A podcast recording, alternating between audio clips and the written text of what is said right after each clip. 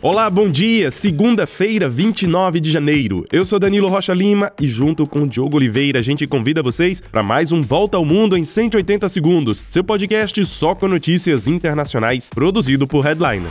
Olha, antes eu lembro que vocês podem nos ajudar a manter o 180 no ar. Basta fazer uma doação em qualquer quantia para o nosso Pix 180 segundos hdln.com. A gente conta com vocês. Muito obrigado.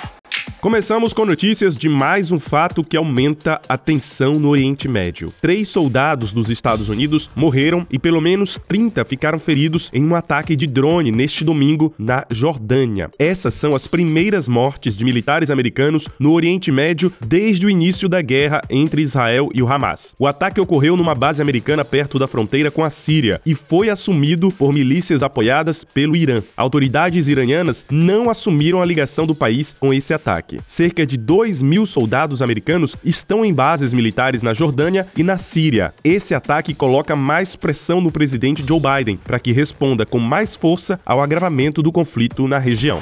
Olha, enquanto isso, autoridades de Israel, do Catar, do Egito e dos Estados Unidos se encontraram em Paris, na França, para negociar uma trégua no conflito da faixa de Gaza, por pelo menos dois meses, e a libertação de mais de 100 reféns mantidos pelo Hamas. Israel classificou o diálogo como construtivo, mas diz que ainda faltam muitos pontos a serem negociados. Entre os presentes nessas reuniões estava o diretor do Serviço Secreto dos Estados Unidos, William Burns. Apesar de os representantes já terem deixado Paris, as conversas seguem durante a semana.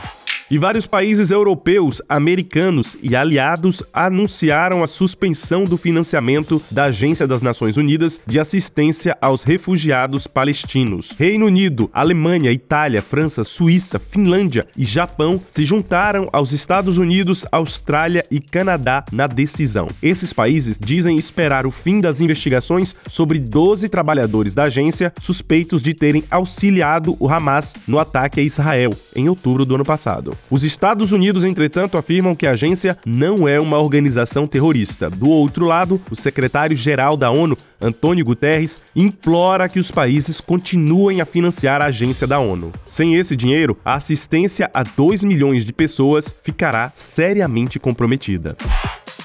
E passamos agora para a África. As juntas militares que tomaram recentemente o poder no Mali, no Níger e no Burkina Faso anunciaram que seus países estão deixando a comunidade econômica dos estados da África Ocidental. Os líderes dessas três nações dizem que a decisão foi tomada por causa das sanções econômicas impostas pela organização e também por causa da condenação dos golpes de Estado que aconteceram nesses países. Os golpes no Mali, no Níger e no Burkina Faso derrubaram governos democráticos democráticos. E em represália, a CDAO ameaça ações militares nesses países.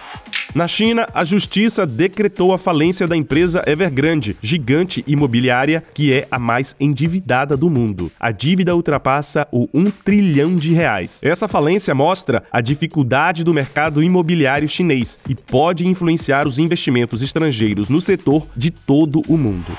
Olha, e depois de dias de silêncio, a sonda japonesa Slim, que pousou na Lua na semana passada, voltou a fazer contato e já envia fotos do satélite natural. Graças a esse pouso, o Japão se tornou o quinto país a pousar uma nave na Lua. E é isso, a gente fica por aqui. Compartilhem o nosso podcast, nos deem cinco estrelinhas e não esqueçam da sua doação. Para vocês, um excelente dia, um grande abraço e até mais.